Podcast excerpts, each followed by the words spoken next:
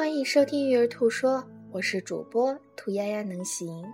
今天为大家带来的是蒙特梭利教育我的书斋。吸收性心智，吸收性心智，它指的是无意识的心智。那具体什么是无意识的心智呢？就是不用思索，自动的输入进来。我们作为家长的都会留意到。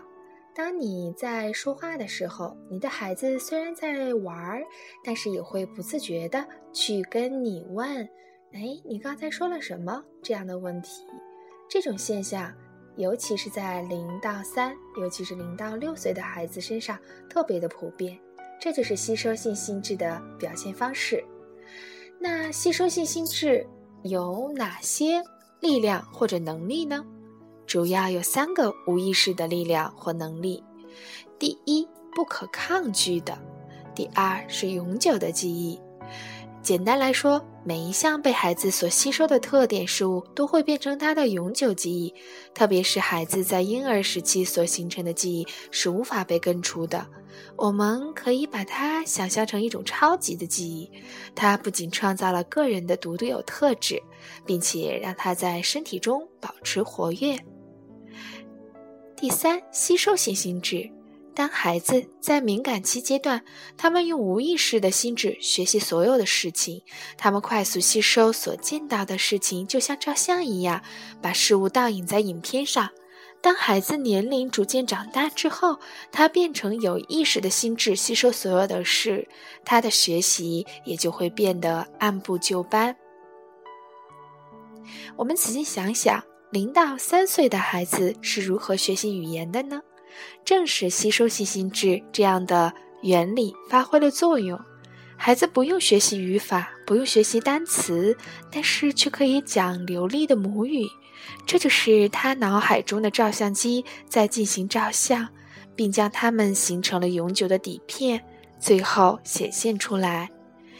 那这样的。无意识的力量，吸收性心智有什么特征呢？第一，它是有创造性的；第二，它是没有差别的。如父亲和母亲的讲话都会不自觉地被孩子吸收，提醒父母做事情要谨慎，好的、坏的话他都吸收了。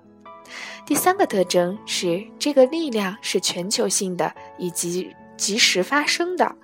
也就是说，在中国，孩子会不用学习语法，经过三年和父母的相处就会语言；但在其他的国家、其他的文化背景也是一样的。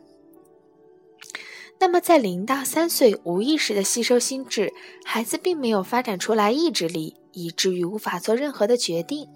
但是，利用零到三岁这个时间，让他们经历各种各样的探索，引导他们对周围环境事物的兴趣。